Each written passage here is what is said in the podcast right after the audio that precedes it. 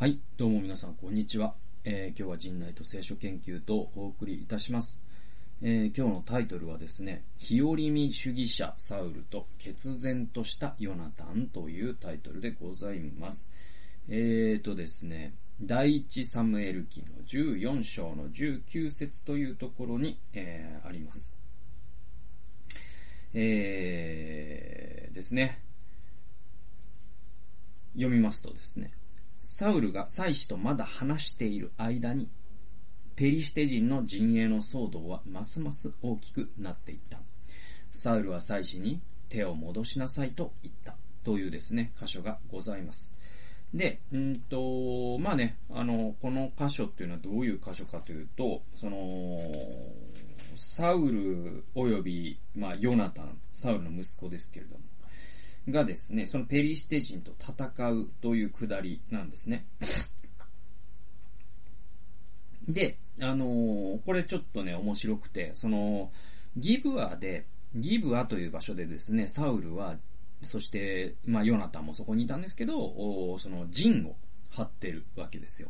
そこに陣を張ります。先陣を張ります。で、えっと、ヨナタンはそこからその祭司にも告げず、またサウルにも無断でペリシテ人の軍隊に戦いを挑んでいくんですね。しかもたった一人でそういう風にしていくんですよ。で、あのーまあですね、これがちょっと面白くて、要はその許可を、あのー取らずにね、行くんですよ。これね、どこだったかな？あのね、まあまあ、えーっと、14章の前半ですね。えーっと、そうそうそう。14章の一節ですわ。そのようなある日、サウルの息子ヨナタンは道具持ちの若者に言った。さあ、この向こう側のペリシテ人の先人の方へ行こう。しかしヨナさんヨナタンは、えー父にそのことを知らせなかったっていうふうにあるんですね。で、まあ、あの、自分の道具持ちと一緒にペリシテ人を偵察に行って、そうするとペリシテ人には隙があるからという形で、えー先人攻撃を、ね、先制攻撃を、えっ、と、仕掛けていったっていうのがヨナタンの振る舞いなんですね。えーで、あの、実はですね、この戦いの端緒を切り開いたのもヨナタンなんですよ。ね、13章の3節です。一章戻って。ヨナタンはゲバにいたペリシテ人の守備隊長を撃ち殺した。サウルの方は国中に角笛を吹き鳴らした。ペリシテ人たちは誰かがヘブル人に思い知らせてやろうというのを聞いたと。全イスラエルはサウルがペリシテ人の守備隊長を撃ち殺し、しかもイスラエルがペリシテ人の恨みを買ったということを聞いた。兵はギルガルでサウルのもとに呼び集められたというふうにあります。えー、まあですね、こういった行動からわかるのはですね、まあ、そのヨナタンという、まあ、人物、まあ、若者ですね、当時ね。で、彼は、まあ、あの、血気盛んなんですね。で、ペリシテ人から神がイスラエルを救うという確信に満ちているんです。で、指揮官とか司祭、まあ、祭司の了承を得ずに単独行動するという、まあ、彼のまあ行動スタイルっていうのは未熟かもしれないんですけど、えーでもね、それを差し引いても彼の行為には一貫性があって、だからこそ、道具持ちの若者もまた優秀な若者だった。っていうことが類推されるんですよ。で、事実、彼の単独行動を用いて、神はイスラエルに救いをもたらされたんです。えーこれ14章の23節ですね。えーその日、主はイスラエルを救われた。そして戦いはベテアベに移ったという形で、膠着してた、その、膠着状態にあったですね、その戦局を切り開き打開し、そしてイスラエルの勝利を、に、イスラエルに勝利を呼び込んだのは、実はヨナタの単独行動だったんですね。で、これがね、すごく、この下りですごくね、面白いなと思ったのは、あの、サウルとヨナタンの対照的な態度なんですね。二人が非常に対照的な、こう、行動をするんですよ。で、まずね、サウルはまず、そのヨナタンの勝利によって、ペリシテが動揺しているらしいということをギブアで聞きますとですね、えーまず最初にサウルがしたのは何かというと、よし、ペリシテが動揺している攻め込もうじゃないんですよ。犯人を探すんですよ。なんだ、誰だ、勝手にペリシテに攻めやがったのと。つって、お、ね？だから、秩序が乱れるじゃないか、つって。で、犯人を探すの。犯人をね。サウルにとって、その、ペリシテを動揺させたのは、犯人であって功労者ではないんですよ。で、それがヨナタンだと分かると、あ、身内かってなって、で今度は出陣していいかどうか伺うために、祭司のアヒアという人物に神の箱を用意されるんですね。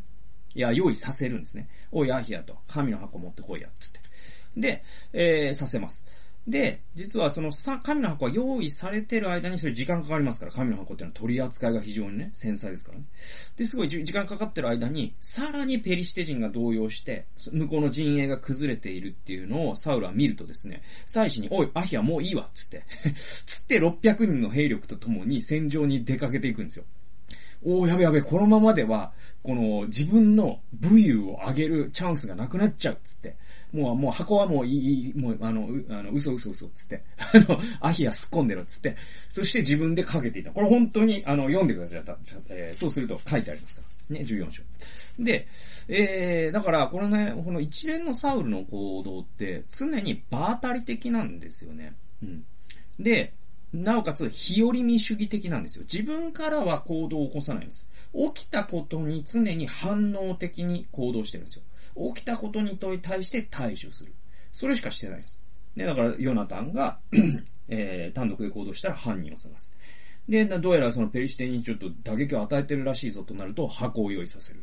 で、箱が間に合わない。いや、もっとペリシテが、えー、動揺してるってなったら、おい、もう箱いいわ、つって自分でかけていく。これもう場当たり的ですよね。計画性も何もないし、え信念も何もないです。常に状況に左右されていて、行動に原理原則がなく、一本軸が通ってないのがサウルなんですよ。じゃあ逆にヨナタンはどういう感じかというと、決然としてるんですね、まずね、ヨナタンってね。で、彼には、神がペリシテからイスラエルを救うというはっきりとした軸があるんですよ。で、まあ、信仰と言ってもいいでしょう。で、誰一人自分と一緒に来なくても自分だけでも進んでいくという覚悟が彼にはあるわけです。で、いつもキョロキョロと周囲を見ているサウルとは対照的なんですよね。で、面白いのは、ヨナタンの攻撃って最初二人で始まったんですよ。つまり彼と道具持ちだけです。単独行動だったんです。えー、だけど、それを見たサウルの600人の兵が今度は加わります。で、次にペリシテ側の陣営にいた裏切りのヘブル人たちがそこに加わります。で、最後に恐れて戦線を離脱して隠れていたヘブル兵も加わります。で、雪だるま式にですね、えと、ヨナタンの兵力、えー、勢力っていうのは雪だるま式に大きくな、大きく大きくなっていくんですよ。で、逆にですよ、サウルの方はどうかというと、えー、13章にもあるようにですね、えー、彼はポピュリスト的に人々の人気取りということがサウルにとっては一番重要なんですよ。ね。だから常に自分の指示を失わないように、指示を失わないようにっていうのがサウルが一番重要視したこと。だからこそ、ね、あの、この犯人は俺に許可を得ずに行った犯人は誰か、犯人探しになるわけですですし、その箱を持ってこいっていうのも人々に指示を求めるためですよね。で、えー、それがまあサウルなんですよ。で、常に世論をキョロキョロ伺いながら行動し、それゆえにサムエルを待たずに生贄を捧げることまでしたわけですよ。ね、前回の失敗ではそうでしたね。それ決定的な失敗だったわけですよ。で、サウルの方はこの戦いにおいてどうだったかというと、最初、サウルは3000人の兵を持っていたんですよ。それがですね、600人に減ります。で、さらにペリシテ陣営で事実上、兵を率いていたのはヨナタンだと書いてあるので、その600人すらヨナタンに率いられていたというふうにも言えるわけですよ。つまり、これね、面白くて、みんなと一緒に行きたいと願って、みんなのその気持ち、なんか世論みたいなものをキョロキョロと伺っているサウルからは人はどんどん離れていきました。逆にですね、誰も一緒に来なくても自分は一人で行くという、この信念を持って行動したヨナタンには人がどんどん加わっていったっていうことがここで観察されるんですよ。これすごいね、逆説的なんだけど、これね、世の中の真理だと僕思ってて、で、僕ね、割と、その、自分の中に、その、ヨナタン的なところが、あの、少しはあるなと思っていて、で、例えば僕がね、その、十何年前前に始めた危機やボランティアっていうのもほぼ一人で始めたし、まあ、この自分の、えー、NGO もね、三人で始めたし、なんかこう、誰も、まあ、その、教会でなんかするときとかもそうだけど、誰も協力してくれなくても、僕一人でやりますわ、つって始めることが多いんですよ。で、えー、ずっとやっていくと、なんか増えていくんです、仲間ってね。で、逆のアプローチ取る人っているじゃないですか。逆のアプローチっていうか、まあ、あの、僕が取らないアプローチどういうものかというと、なんかね、その自分はなんかずっとしたいしたいしたいって言ってるんですよ。俺はこんなことしたいねん。俺はこんなもうぶち上げたいねん。俺にはこんなビッグピクチャーがあるねん。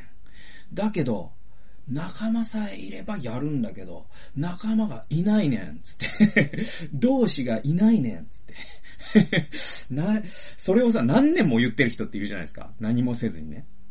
で、まあ、教会とかでもなんかこういうね、交わりがね、こういうね、学びとか、こういうね、働きがあったらいいと思うのよ。でもね、協力してくれる人が全然いないのよね、つって何年も言ってる人いるじゃないですか。でもね、これね、実は、あの、一人で始めるべきなんですよ、僕から言わせたら。で、すごい逆説があって、結局ね、その仲間さえいればやると言っている人には仲間はあんまりついてこないんです。つまり一人でやる覚悟がないってことじゃないですか、だって。逆に仲間がいようがいまいが、一人でやるって言ってる人には、実は仲間って後からついてくるんですよ。なぜならその人は一人でもやるほどに、オーナーシップを持っている人だから、結局人がフォロワーになりたい人ってそういう人じゃないですか。責任取れる人ですよね。で、逆に仲間を探してから始めるっていつまでも言ってる人って、どこかで自分は責任を取りたくないと思ってませんかってことですよ。で、あるいは信念が弱いかもしれないし。まあ、その覚悟が足りないということかもしれないし。ですよね。ということで、結構ね、その、仲間がいない問題という背後に、どこか覚悟の足りなさとか、なんかサウル的な部分ですね。常に人の指示を取り付けないと行動ししないという。そうするとですね、実は人の指示すらも失っていくんですね。人の指示があろうがなかろうが一人でも、この道なき道を進んでいくぜっていう人には、やがて仲間がついてくるんですよ。ということですね。あの、日和見主義的なサウルと、決然としたヨナタンという対照的な生き様について今日はお話しさせていただきました。えー、今日も最後まで聞いてくださってありがとうございました。それではまた次回の動画及び音源でお会いしましょう。さよなら。